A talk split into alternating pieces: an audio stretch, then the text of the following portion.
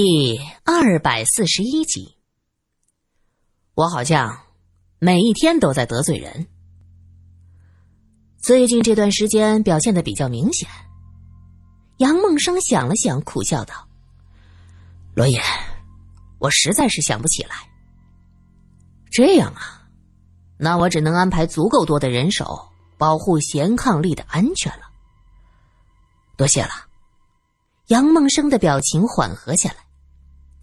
你放心，一旦抓到嫌犯，我就把人交给你。”罗隐走的时候说道。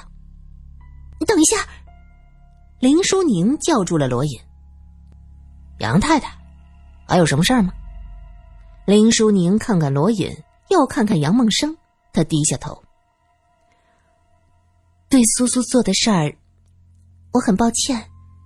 我希望你能帮我转告他，他是我最好的朋友。”我希望他能原谅我。嗯，这个杨太太，有机会您亲自和他说吧。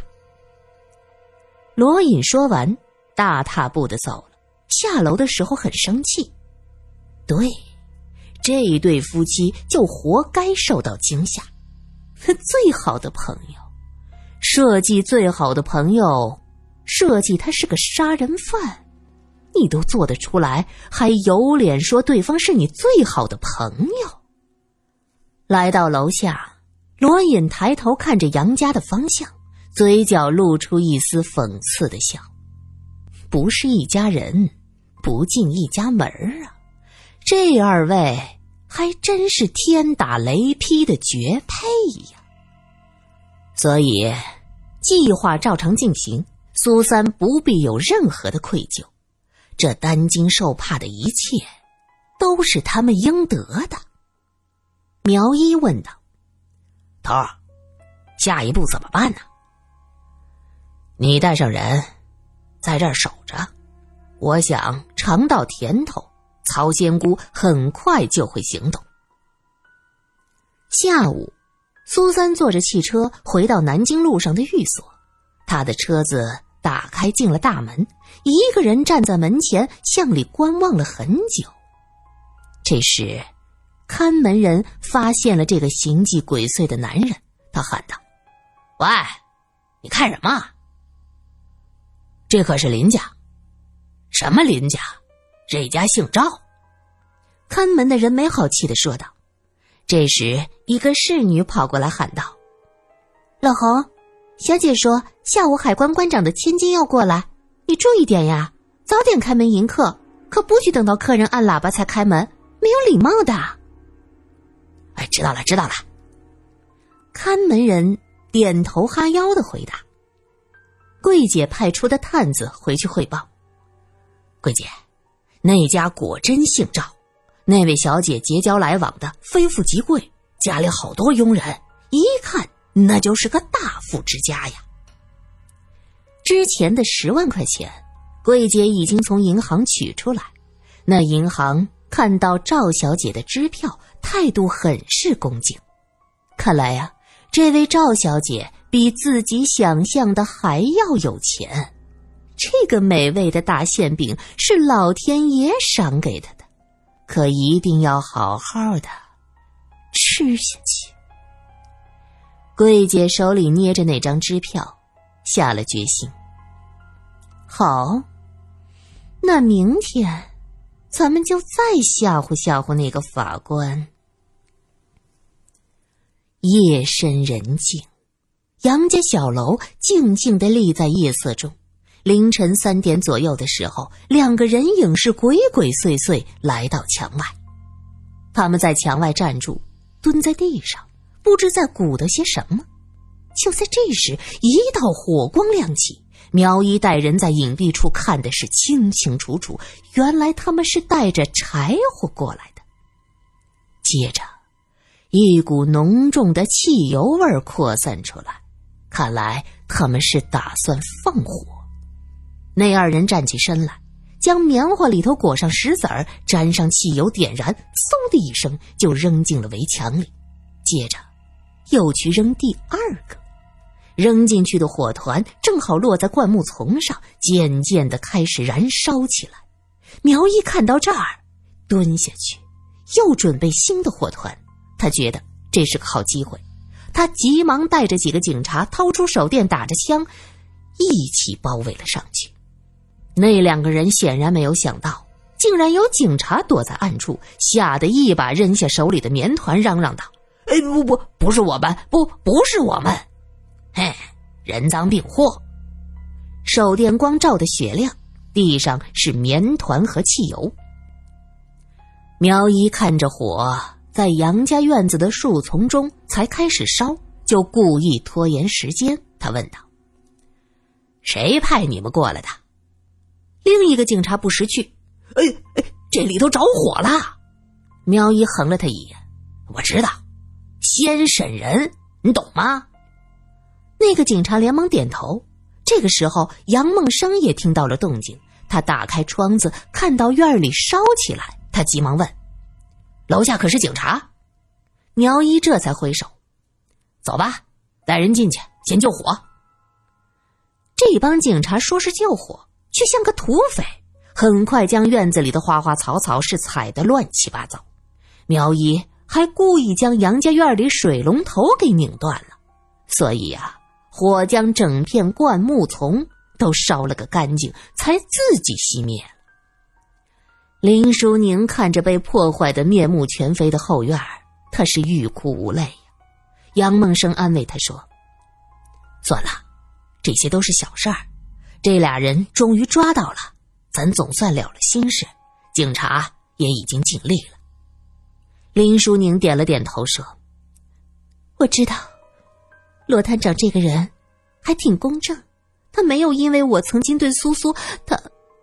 杨梦生不想再提起这件事儿，他急忙说道：“哎，过去的事儿别说了。”林淑宁知道他是不想记起杨阿根的事儿，他也不再说话。这时苗一已经带着人把后院霍霍完了，押着那俩汉子就进了杨家。杨法官，我们头说了。把这事儿直接交给您审，咱配合。呵，呵苗一呵呵的说着，言语间充满了巴结。杨梦生很满意，他让林淑宁回房先休息，然后自己坐在沙发上。他示意苗一也坐在一边，他很威严的说着：“说吧，上次打枪的也是你们吧？你们为什么要这么做？”是谁指使你们来的？那俩人看看苗一，又看看杨梦生，其中一个梗着脖子道：“哼，是菩萨。菩萨说你作恶多端，得给你点教训。我还作恶多端？”杨梦生是哑然失笑啊，苗一也跟着呵呵呵的陪笑。对，你作恶多端。因为你包庇亲生父亲，你明知道自己的亲生父亲是个罪犯，作为法官却一再的隐瞒事实，表面上道貌岸然，其实诡计多端。你是个十足的伪君子。那壮汉壮着胆子大声的质问，其实他心中已经惶恐到了极点。他是按照苗一方才教的在说，他的心紧紧的揪成了一团。苗一在后院大声嚷嚷着救火，将那放火的汉子叫到一边。他斜着眼睛问他：“你是想死，还是想活呀？”“当然想活了。”“哼，想活那好办，想活就按照我说的做。你放心，这法官心里有鬼，他不敢把你怎么样。瞧瞧。”你最后还是得落在咱警察的手里。那个人犹豫了片刻，我我怎么知道？你你说的是真的还是假的？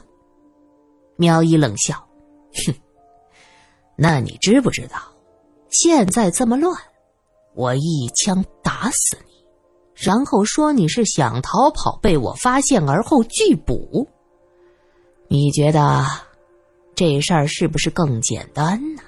啊？那个人不吭声了，他低下头想了想，说道：“行，我按你说的做，可你一定得救我。这是仙姑叫我做的，我和这个法官是无冤无仇，我怎么会针对他呢？”哎，放心，你和他无冤无仇，我和他有仇啊！有我保你，你怕什么？苗一拍了拍那汉子的肩膀，俩人就这么私底下达成了协议。杨梦生听到这汉子喊出来的这些话，他大惊失色，急忙看向苗一，后者装出一副懵懂的样子。呃，法官大人，这些毛贼被抓住了，就胡说八道，污蔑他人。哎呦，我什么也没听见啊！我就是听见，我我也不带信的。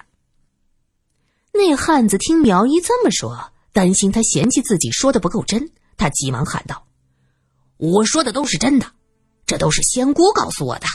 仙姑说，每个人做的每件事儿，观音菩萨在天上是看得清清楚楚。”他的父亲杨阿根是个杀人凶手，我们做这些是为民除害，这是好事儿，是大好事儿。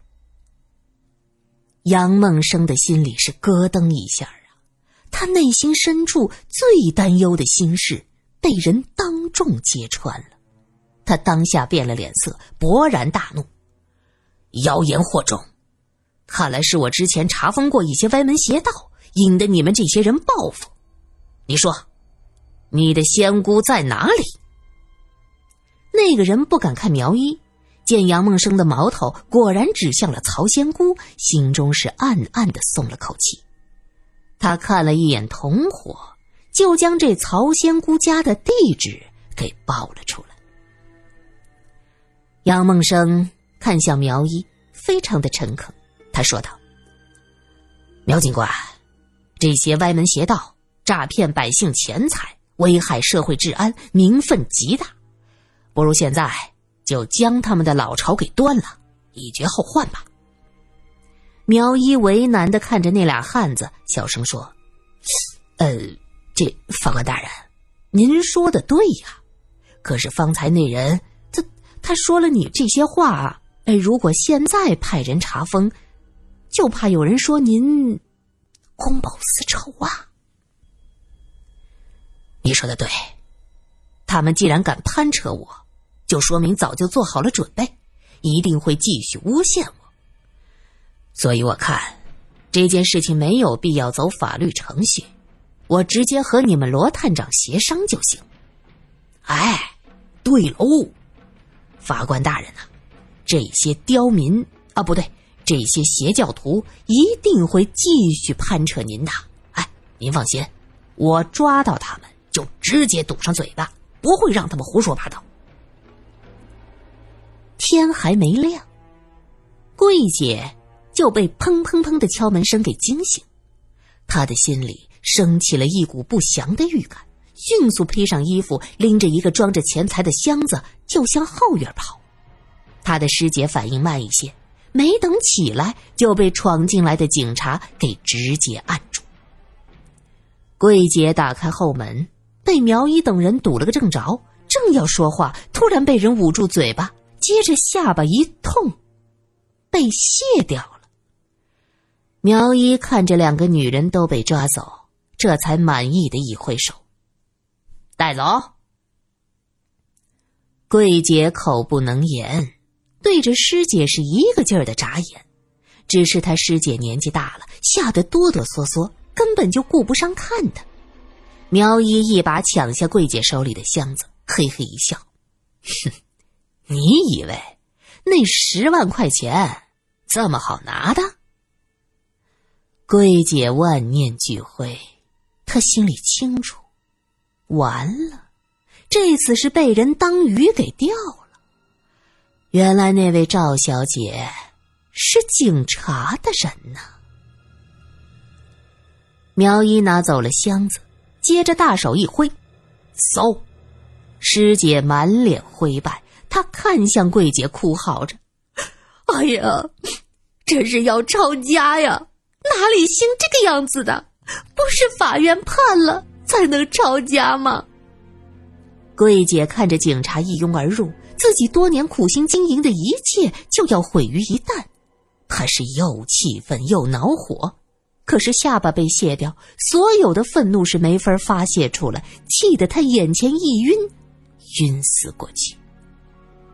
苗一哈哈大笑，呵呵，真是个要钱不要命的。哎，不过是查抄家产，你就吓成这样，那等到了法庭上。你不得吐血呀！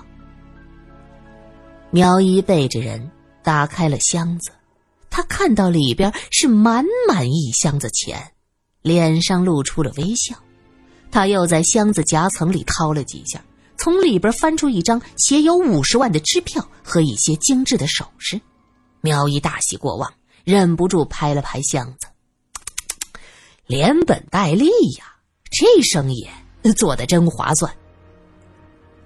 这一天晚上，杨法官悄悄来到郊外的一栋房子。他下了车，苗一迎上前去。